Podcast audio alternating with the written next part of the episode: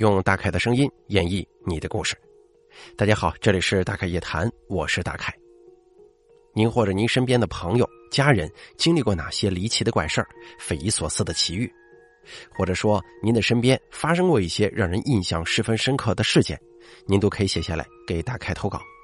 咱们的投稿邮箱是一三一四七八三八艾特 qq 点 com，并随稿附上您的网名、年龄以及性别。那么接下来的时间呢，咱们一起来听一下今天投稿的朋友们都说了些什么。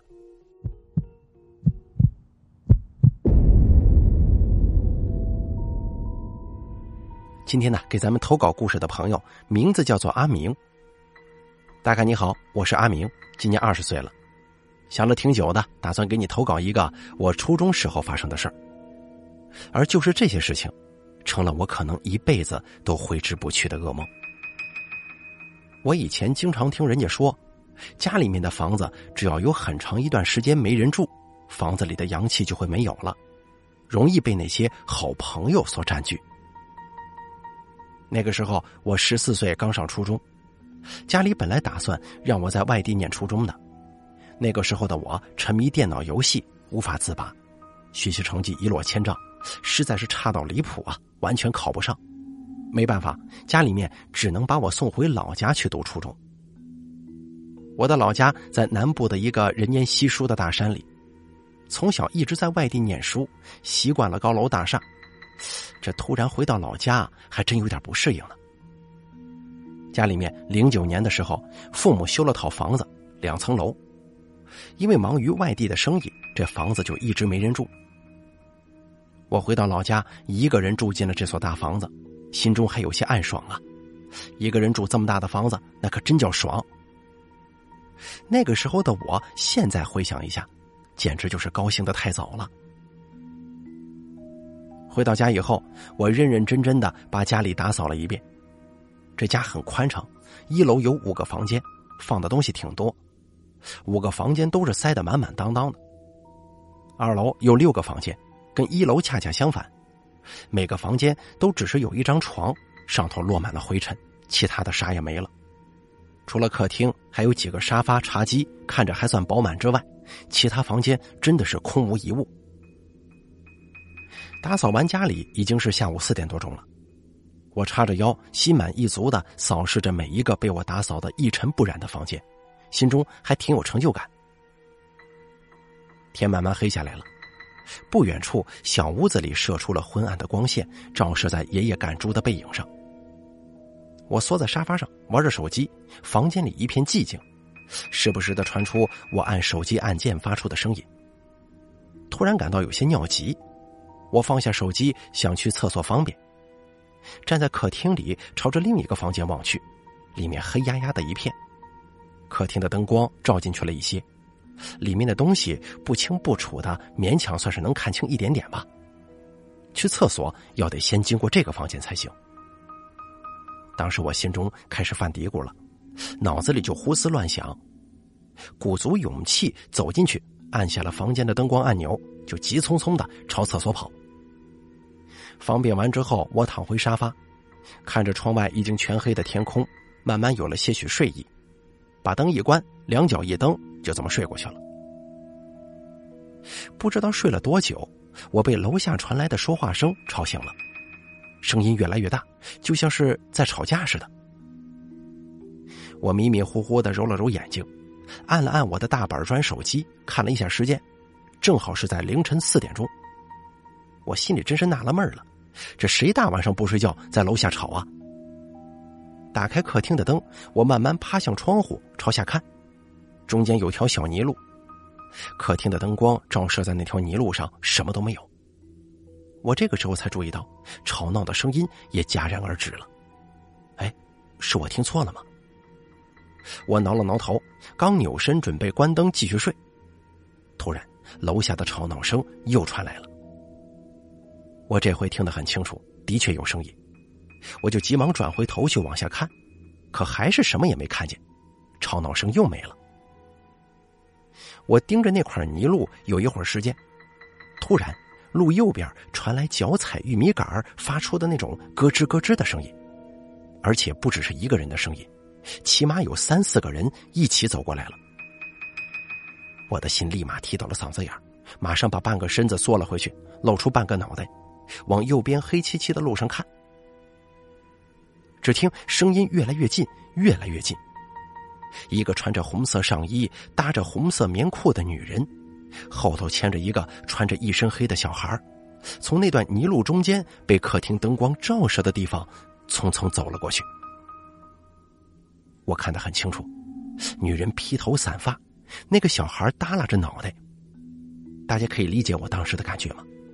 我把头赶紧就别了回去，完全不敢多看呢。没过一会儿，两个人的脚步声慢慢的消失在了左边黑暗的路上。我这刚喘口气，右边又传来急促的脚步声，这回是谁呀？我慢慢探出头望去。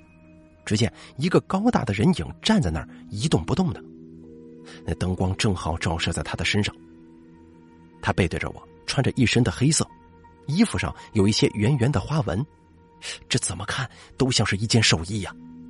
我当时真的是连气都不敢喘，全身发抖的厉害。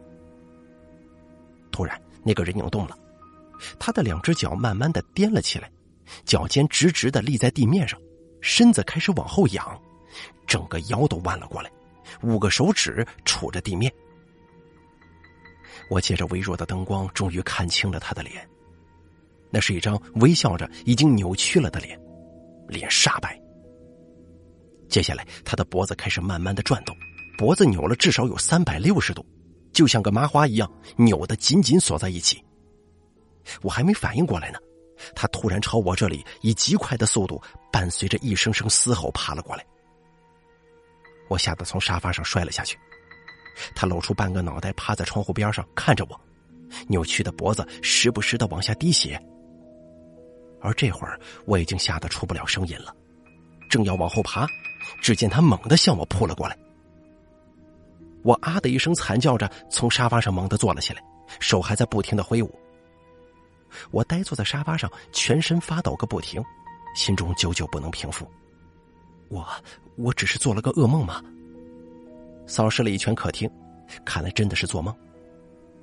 我心中安慰自己，只是个梦嘛，不要想太多。这房子很久没人住了，但也不至于呃有那种东西住吧？我才不听他们胡扯呢！我就这么心里安慰自己。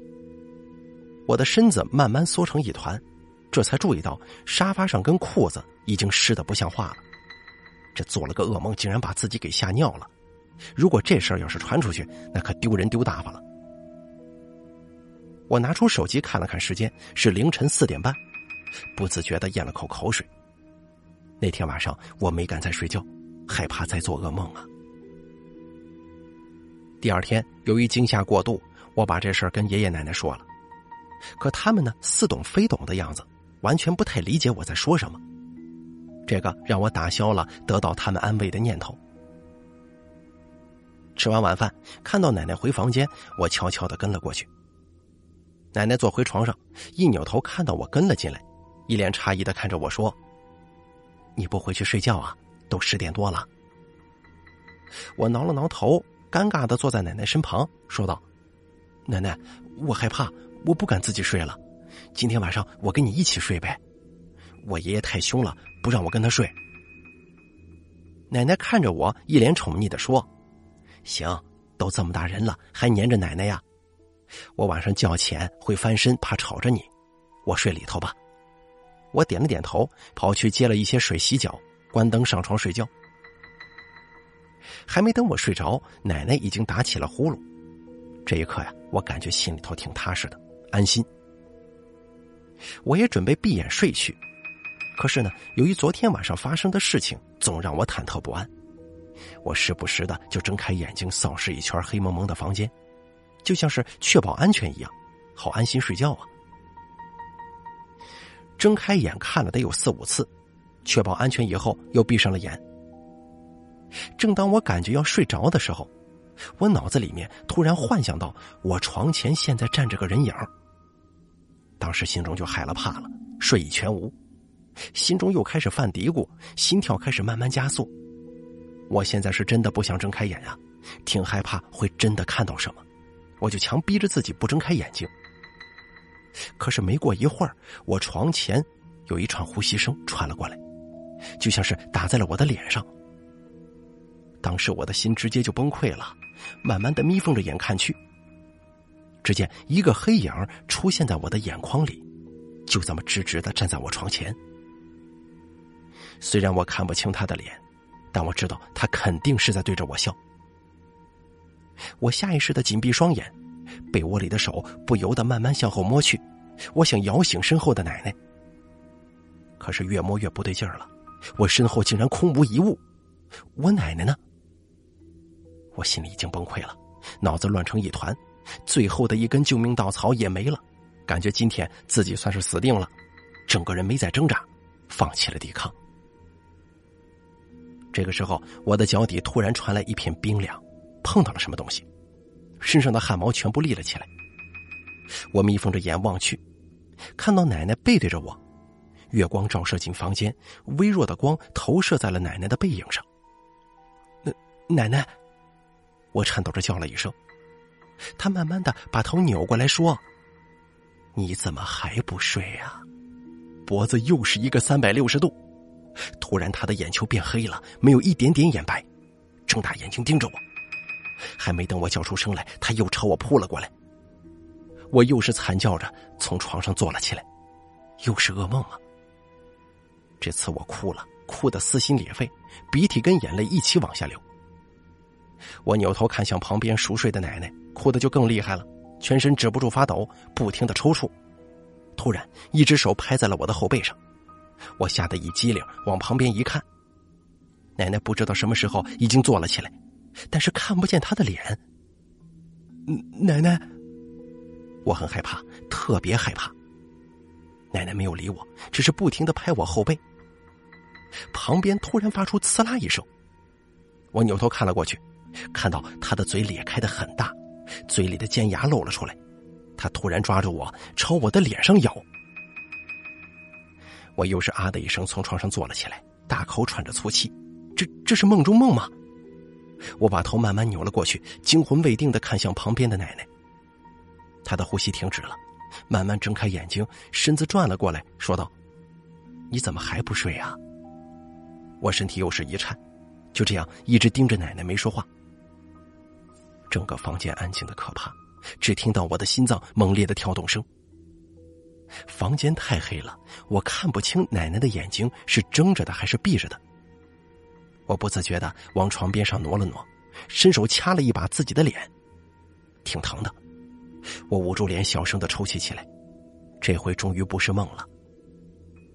我翻身下床，打开灯，刹那间，整个房间都被灯光照亮。奶奶睡眼朦胧的眯缝着眼，望着我说：“你搞什么呀？大晚上不睡觉，一直在踢被子。”我拖着发软的双腿坐回床上。把刚刚发生的事情都跟奶奶说了。说完之后，我看着奶奶，她没有回答我。我刚准备叫她，就听到她模模糊糊的说：“明天给你叫魂儿吧，可能是把魂儿吓丢了。”那天晚上我没再睡觉，一直到天亮才敢睡过去。第二天起床的时候，时间都已经来到晌午了。奶奶踉跄着走过来，扯了扯我的被子，叫我起来吃饭。说：“等会儿吃完给你叫魂。”在饭桌上，我不禁问道：“叫魂，奶奶，你会这种本事吗？”啊，你说什么？我奶奶有点耳背，没有听清我说什么。我刚要再重复一遍，旁边的爷爷拿起烟斗敲了敲地板，调侃道：“你奶奶她什么不会呀？啥都会。”我看着爷爷尴尬的笑了笑。我把刚刚的话又跟奶奶说了一遍。奶奶往椅子后背靠了靠，说：“我也是跟着老一辈人学的，给你叫一叫吧。”吃过午饭，奶奶起身朝里屋拿出香烛来，在列祖列宗的牌位前上了上香，又在门口烧了三炷香。奶奶让我站在门口，递给我三炷香，然后奶奶就开始了她的所谓叫魂。我隐隐约约的记得奶奶在喊一些什么，她喊“三魂七魄，快回家来吧，不要在山前山后转，隔山喊你就隔山应，隔河喊你就转回身。奶奶唱了得有四五遍，又让我向列祖列宗的牌位鞠三个躬，这个事儿就算成了。那天晚上我回到了家，我没再做噩梦，因为我压根就没睡。一闭眼就感觉房间里面很是热闹啊，床底下、床边、客厅、沙发，感觉挤满了人。又是一个通宵，第二天我实在是受不了了，去哄骗我的好朋友来我家里跟我一块睡，这样至少我还能睡得着。为了哄他来我家，我是用尽了办法，因为他爸妈在家，他不好出来过夜。终于在我的花言巧语之下，他妥协了。第二天晚上，我俩嘻嘻哈哈的，一直玩到晚上一点多，实在是挡不住困意了，他先睡了过去。我看他睡得跟头死猪似的，就把他的头往旁边推了推，挪出半个枕头留给我的脑袋靠。慢慢的就困意袭来，我也睡了过去。睡着睡着，我听到有刺啦刺啦的声音，再次把我吵醒了。我从梦中缓缓睁开眼睛，房间又是一片漆黑。我明明记得我没关灯啊，难道是我朋友关的吗？我扭头看向我的朋友，身体不禁又颤抖了一下，因为我朋友不见了。我刚想坐起身，才发现自己身体动不了了，但是我有意识。接下来心跳开始加速，睁大眼睛环顾整个房间，四周寂静无声。慢慢的，我感觉我的手被什么东西抓住了，赶快低头一看，那是个黑色的影子，坐在了我的手上。脚慢慢的向着我的脸靠了过来，我拼命挣扎，无济于事，因为我压根动不了，连声音都喊不出来。我非常恐惧害怕，就在他的脚要碰到我的时候，我感觉身体可以动了，使劲一扭，从床上翻了下去，掉到了床底下。我刚一扭头，只看到床底下有个黑色影子，刚要叫出声，他一把捂住我的嘴。别叫，是我。哎，原来是我那个朋友。我喘着粗气，指了指上面，示意他上头有东西。嘘，我知道。他不停的揉着眼睛，而我不停的扫视着黑蒙蒙的四周，不知道那个东西会从什么地方钻出来。朋友拍了拍我的肩膀：“怎么回事啊？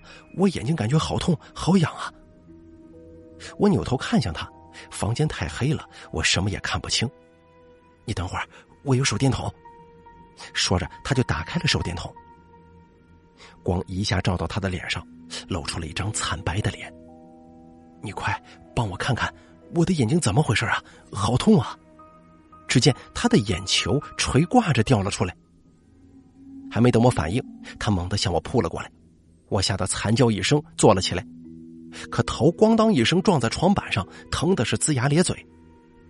他见扑了个空，又朝我爬过来，我吓得伸手去抓住他的两个眼球，拼命的扯。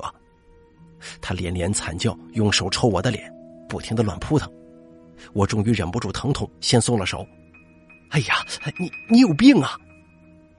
一声声惨叫传入我的耳朵里。我慢慢坐起身，发现自己躺在地板上，房间内什么都没有。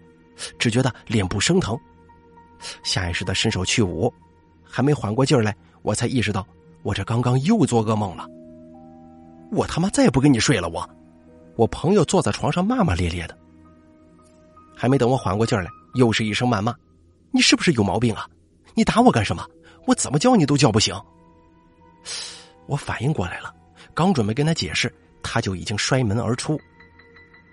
我傻坐在地上，心情久久不能平复。就这样，我失去了一个好朋友。那段时间，我经常做噩梦，由于实在是害怕，就跟爷爷奶奶挤着过了一年。再后来，我整个人精神都出了问题，得了抑郁症。那段时间，整个人是越来越压抑，甚至有一些自虐的倾向。第二年，我爸我妈把我接回了外地治疗，顺便照顾我。我也辍学了，没再读书。这些事情我全部都跟父母说了，但是他们忙于生意，没怎么在意我。于是呢，我就把这些事情埋在心中，每天睡觉之前，心里都会默默的祷告，希望自己不要再做噩梦了。事情到现在已经过去六七年了，我偶尔还是会有顾虑、害怕，所以我一直到现在睡觉都不敢关灯。